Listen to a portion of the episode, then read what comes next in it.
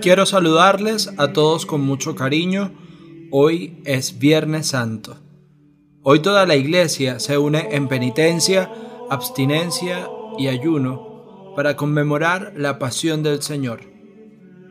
Yo soy el Padre Gabriel Flores desde la Iglesia Cristo Rey y quiero compartir con ustedes en este día el significado del Viernes Santo. La celebración de hoy conmemora la muerte del Señor se realiza también la celebración de la palabra que concluye con la adoración de la cruz y con la comunión eucarística consagradas el jueves santo. Muchos de nosotros, por esta situación que se vive a nivel mundial, no podremos tener nuestra comunión eucarística, pero bien que podemos hacer el acto de adoración de la cruz. Busca el crucifijo que tengas en casa, colócalo en un altar, enciende algunas velas y haz oración delante de Cristo crucificado. Hoy se invita además a acompañar a una pequeña conmemoración de la Virgen María, la Madre Dolorosa, que estuvo a los pies de Jesús. Comparte con tus familiares la reflexión de las siete palabras que vamos a meditar a continuación. Primera palabra, el perdón. Padre, perdónales, porque no saben lo que hacen. Lucas 23, 34. Es difícil perdonar el dolor, el orgullo, la propia dignidad cuando es violentada, grita pidiendo justicia, cuando buscando reparación, exigiendo venganza, pero ¿realmente perdón? Me sorprendes, Dios bueno en esa cruz, porque eres capaz de seguir viendo humanidad en tus verdugos, porque eres capaz de seguir creyendo que hay esperanza para quien clava en una cruz a su semejante porque esta palabra de perdón dicha desde su madero es sobre todo una declaración eterna. El hombre, todo hombre y mujer, todo ser humano, conserva su capacidad de amar en las circunstancias más adversas. Y todo ser humano, hasta el que es capaz de las acciones más abyectas, sigue teniendo un germen de humanidad que permite que haya esperanza en él. Y atreverse a verlo es hermoso, Dios también me sigue perdonando hoy por cosas que en mi vida destruyen, rompen, hieren a otros, a mi mundo, por mi pecado. Segunda palabra, contigo. En Lucas capítulo 23, versículo 43 nos dice Jesús, Hoy estarás conmigo en el paraíso. Una promesa que muchas gentes tienen que oír hoy en cruces injustas, en cruces pesadas, en realidades atravesadas por el dolor, la soledad, la duda, la incomprensión o el llanto. ¿Cómo sonarán esas palabras dichas desde la confianza de quien no tiene por qué mentir? Hoy estarás conmigo en el paraíso. Hoy porque los cambios, la nueva creación, la humanidad reconciliada no tiene que esperar más. Hoy, ahora y ya tal vez si no llega ese hoy, es por tanta gente que no decide, no opta, espera sentada. Conmigo, tengo que conocerte mejor, pues ese conmigo me suena a promesa y despierta ecos de plenitud que no termino de entender. Y en el paraíso, que no es un mítico Edén, sino ese lugar en el que no habrá más llantos, en el que las lanzas serán podaderas, el niño y el león jugarán juntos, habrá paz. Tercera palabra, apoyo. Juan capítulo 19 versículos 26 nos dice, He aquí a tu hijo, he ahí a tu madre. Alguien para acompañarte en las horas difíciles, alguien que te sostenga en estos momentos trágicos, alguien que comparta tu pérdida y que también estará en las horas buenas que llegarán, alguien que te cuide y a quien cuides. No estamos solos, ni en las horas más oscuras, amigos, madres, hijos, parejas, colegas, y como creyentes tenemos a más gente al pie de la misma cruz, a innumerables hombres y mujeres de iglesia que han sido y son compañeros de camino, de esfuerzo, de lucha, de errores, de búsquedas y de amor. Hoy Jesús también nos deja el mayor apoyo a cada uno de nosotros y nos pide que nos llevemos a casa a María su Madre. Soledad. Esta es la cuarta palabra y tomado de Mateo capítulo 27 versículo 46, Jesús nos dice, Dios mío, Dios mío, ¿por qué me has abandonado? ¿Quién no tiene momentos de noche oscura, de depresión, de inseguridad, de absoluta incertidumbre.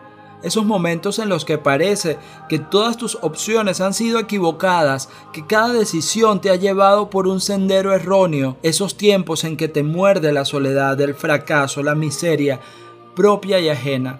¿Quién no tiene momentos de escepticismo, de sinsentido, de amargura? ¿Quién no se pregunta tal vez por instante fugaz pero punzante dónde está Dios ahora? La duda no es inhumana, ni el enfado ni el miedo. El reto está en no ceder, en no creer que todo ha sido una mentira. El desafío es no abandonar, no rendirse, no capitular en esos momentos. Quinta palabra. Sed.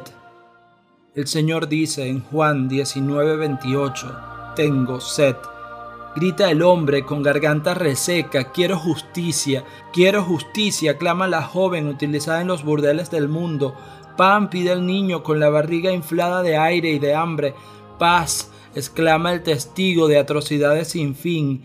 Amor pide el muchacho solitario por ser extraño. Casa sueña el mendigo que duerme en un banco. Trabajo, suspira un joven que se siente fracasar. Libertad, escribe el presidiario en sus poemas. Salud, recita el enfermo desde su cama. Voces de pena, voces de llanto, voces que reflejan los dolores del mundo. Hay alaridos y también susurros, todos cargados de pena. Tu voz en la cruz recoge todos esos aullidos de la humanidad rota y no hay explicación, no hay sentido, no hay justicia, solo un grito más. Sexta palabra, compromiso. Juan 19:30. Todo está cumplido. Qué suerte acostarse cada día y poder mirar atrás y decir estuvo bien. Qué alegría cuando uno siente que ha hecho lo que tenía que hacer. Sí, mañana de nuevo comenzará el esfuerzo diario pero al menos por ahora está hecho. Al menos por ahora puedo recostarme en silencio y siento que he podido. Todos tenemos nuestras luchas pequeñas o grandes, nuestros compromisos que nos cuestan sudor y a veces lágrimas, pero que queremos vivir. Y cada día tiene algo de tarea y misión, y cada año y cada etapa del camino y hasta esta cuarentena también tiene su tarea y su misión. Ojalá pueda a veces, aún cargado de ingenuidad, mirar atrás y sentir que las cosas se van cumpliendo y reposarme en ti. Séptima palabra. Sentido. Lucas 23:46 nos dice, no solo el día de la muerte, sino cada día, en este mundo que en todo busca seguridades, que en todo quiere tener salvavidas, en este mundo que me invita a tener siempre cubiertas las espaldas, quiero arriesgar, apostar por ti y tu proyecto y tu reino. Quiero saberme confiado, atravesar tormentas o espacios serenos, sintiendo que en tus manos voy protegido, que tus manos curan, acarician, sanan, acunan, sostienen, firmes y tiernas a la vez. ¿Qué huellas vamos dejando en los corazones de los demás? Queridos hermanos, tengamos en cuenta que en estas siete palabras Jesús en la cruz aboga, da al ladrón, lega a su madre, se queja, la sed le ahoga, cumple, entrega el alma al Padre. Al Calvario hay que llegar porque Cristo, nuestra luz, hoy también nos quiere hablar desde el ara de la cruz. Virgen de los dolores y Madre mía, que como tú acompañe yo siempre a tu Hijo en vida, redención y muerte, y después de glorificado en la tierra, le glorifique por toda la eternidad junto a Él y junto a ti. Te lo pido por tu aflicción y martirio, al pie de la cruz. Asísteme especialmente en este último momento del combate cristiano, que abrirá la eternidad feliz, en compañía de tu Hijo. Amén. Hasta aquí esta reflexión de Viernes Santo de las siete palabras de Jesús en la cruz. Les envío la bendición de Dios Todopoderoso, Padre, Hijo y Espíritu Santo, que descienda sobre ti, tu familia, tu hogar, tu estudio, tu trabajo, pero de manera especial en tu corazón. Por favor, Les pido que me encomienden en sus oraciones y que si tienen alguna inquietud no duden en escribirme a través de mi Instagram arroba Gabriel de Jesús F. Sería muy bueno saber sus inquietudes y conocer qué piensan sobre esta reflexión de las siete palabras. Será hasta mañana.